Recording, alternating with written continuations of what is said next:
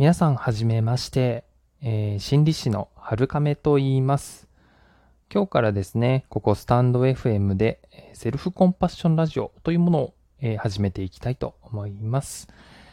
あのー気軽にね、聞いていっていただけると嬉しいかなと思います。さてですね、えーまず私の自己紹介を軽くしておきたいなと思うんですけれども、えー私はですね、普段ですね、あのー精神障害とか、精神疾患がある方、あるいはですね、発達障害とか、知的障害、そういったものがね、えある方の支援を、あのお仕事としてやっています。まああの今でこそこういうお仕事してるんですけれども、まあ、経歴としてはですね、あの決して順風満帆な、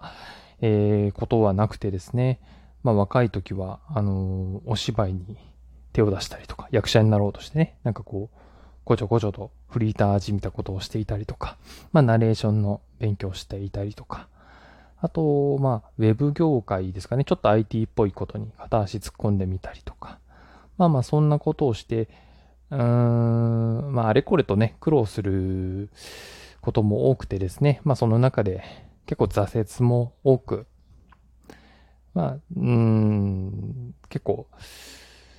自分でも、まあ、苦労してきたなっていう感じの、えー今までだったかなと思います。まあ今のようなね、お仕事に落ち着いたわけなんですけれども、えーっていうのはですね、えー後になって自分がどういう人間かっていうのが心理学的にも分かってきたんですけど、えー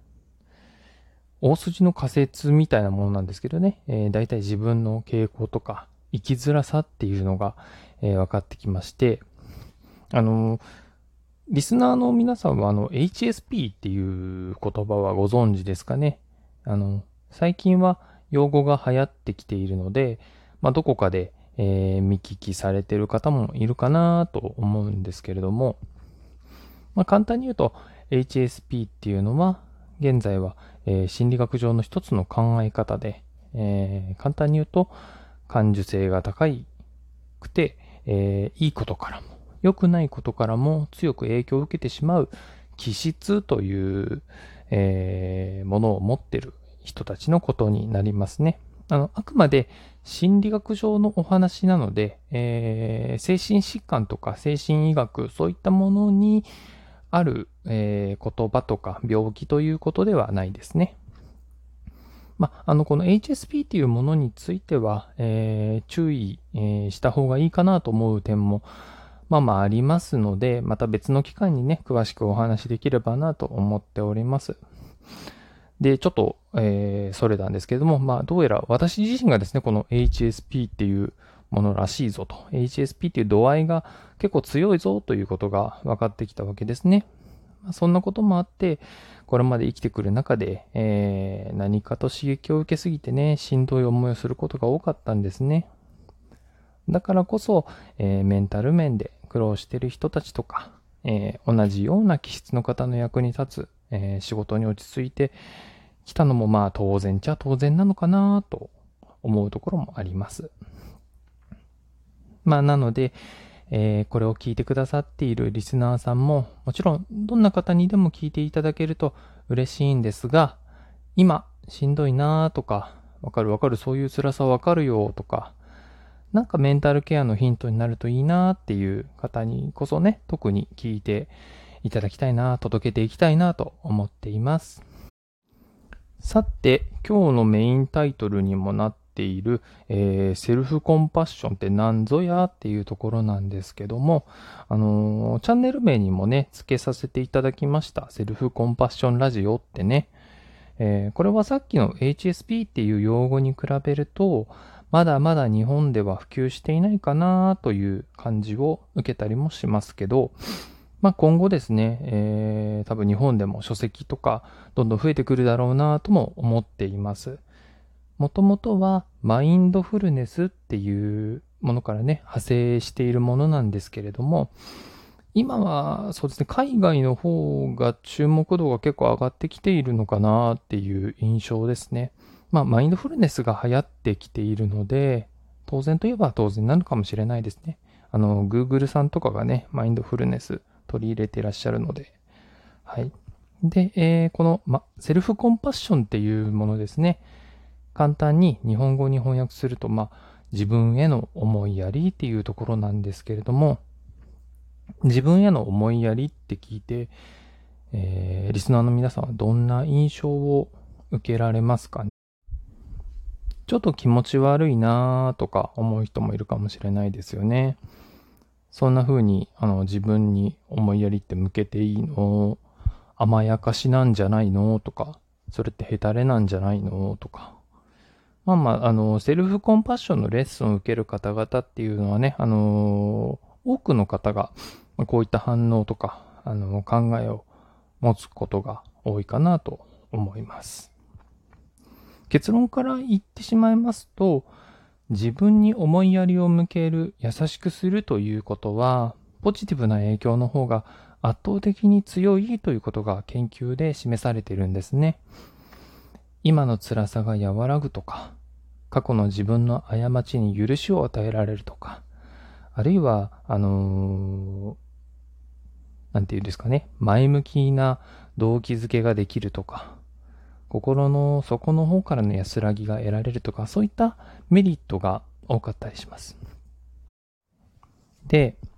同時にですね、あの、デメリットの方は今の研究ではほとんど否定されています。はい。えー、まあそういう効果があるセルフコンパッションですね。今後ですね、あの、また詳しくお伝えできればなと思っております。このラジオの方針なんですけれども、まあリスナーの皆さんが自分に優しくなれるように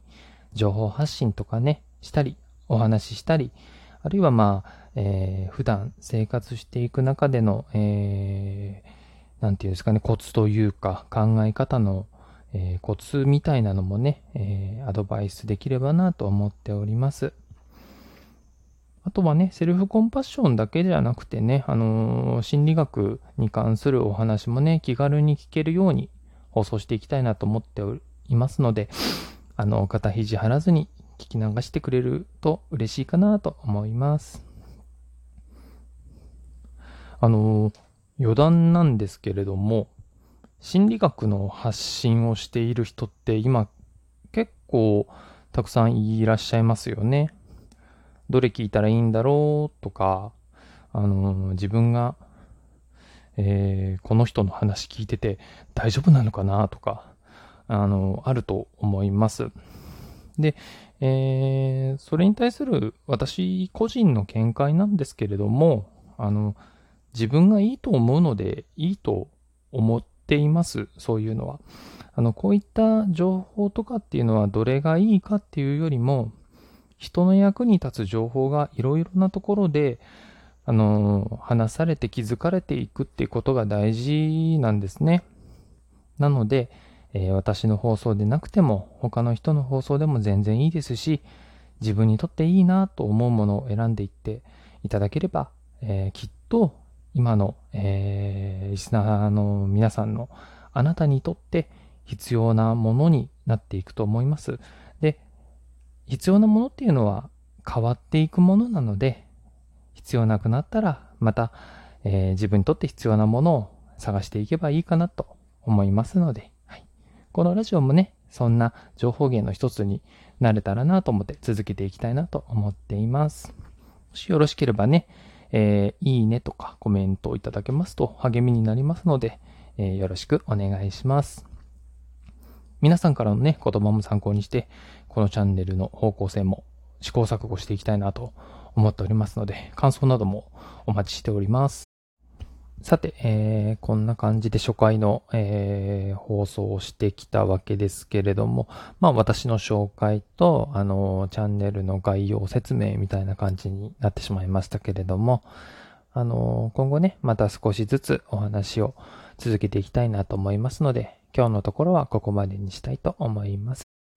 皆さんが今日も自分に優しく過ごせますように。心理師の春亀でした。また次回。